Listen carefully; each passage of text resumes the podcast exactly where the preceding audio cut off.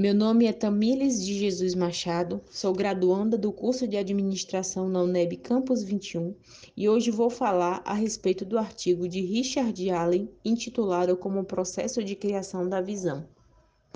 Para Richard Allen, o modelo de visão ideal para uma empresa ou para uma organização é aquele que revela onde a empresa está, onde ela pretende chegar e quais os mecanismos necessários para lograr êxito.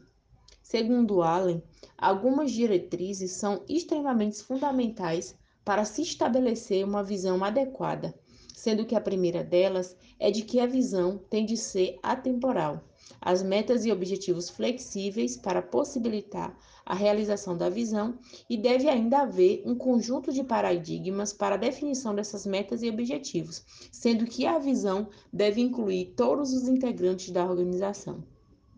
Então, partindo desse princípio, eu convido Renata Pereira de Jesus para fazer uma abordagem mais aprofundada a respeito desse artigo. O artigo ele fala tem um título como o processo da criação da visão, que segundo Richard Allen, né, ele fala que a visão ideal ela deve mostrar à empresa onde chegar e que meios necessários para atingir seus objetivos. E sendo assim, ela conseguirá motivar os funcionários, dar rumo aos negócios e avaliar e comparar o resultado da empresa.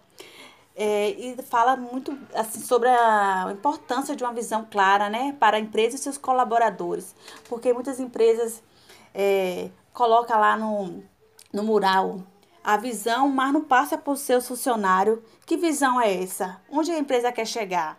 E isso é muito importante. Onde ele também elabora né, um modelo de plano de ação para elaboração.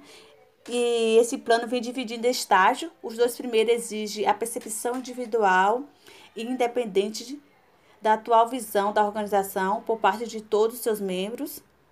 O terceiro estágio exige que a equipe gerencial chegue a um consenso sobre a visão da organização, estabeleça metas e objetivos mensuráveis. E o estágio final exige que cada executivo se reúne com seus colegas juntos e estabeleça metas e objetivos individuais mensuráveis baseados na visão. Ou seja, sendo assim, qualquer organização sem visão compartilhada pode esperar o seu declínio, pois a visão compartilhada ela estabelece os objetivos e metas comuns, onde seu foco é de alcançar o sucesso da organização através dos esforços coletivos de todos.